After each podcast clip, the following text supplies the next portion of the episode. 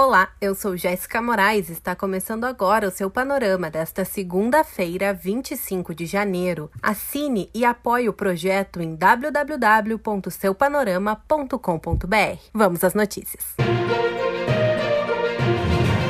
O Enem teve abstenção recorde de 55,3% no segundo dia de prova, publicou o portal R7. Para esta edição, 5 milhões e 700 mil estudantes se inscreveram, mas apenas 2 milhões e 800 participaram do primeiro dia de prova no domingo passado. O exame, realizado em meio à pandemia de coronavírus, teve índice de abstenção de 51,5%. O recorde até então havia sido em 2009, quando 37,7% dos inscritos inscritos não realizaram as provas. O presidente do Instituto Nacional de Estudos e Pesquisas Educacionais, Anísio Teixeira, Alexandre Lopes, disse que cabe ao INEP dar a oportunidade a todos fazerem o Enem e que o número de abstenções foi maior do que o esperado, mas ele prefere olhar o copo meio cheio e que, abre aspas, 2 milhões e 400 mil fizeram a prova e isso é uma vitória, fecha aspas.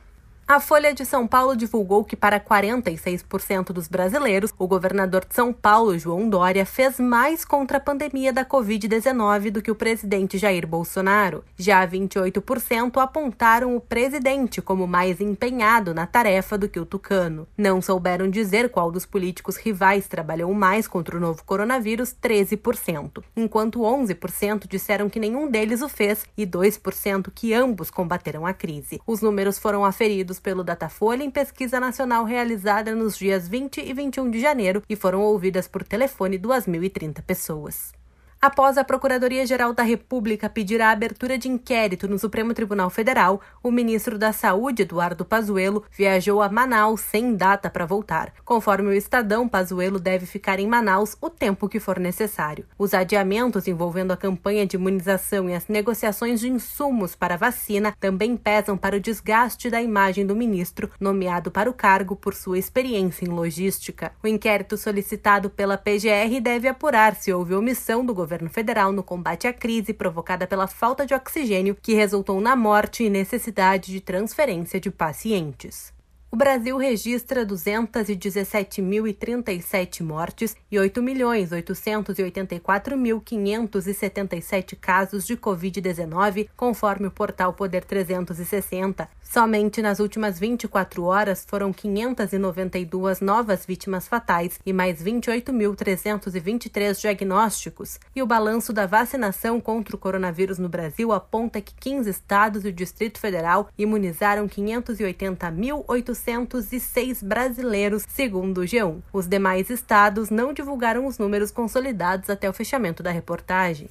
Especialistas de todo o país temem que a guerra de narrativas entre o governo federal e a Pfizer afastem outras farmacêuticas com quem o Ministério da Saúde ainda poderia obter mais doses de vacinas contra o coronavírus, divulgou o Estadão. No último sábado, a pasta publicou extensa nota acusando a Pfizer de buscar uma conquista de marketing nas negociações com o Brasil. A Pfizer não comentou o assunto. A Folha de São Paulo complementou que o fato do Ministério da Saúde ter reconhecido que recusou as tentativas da farmacêutica na venda das vacinas aumentou a pressão dos partidos de oposição que pedem o impeachment do presidente Bolsonaro.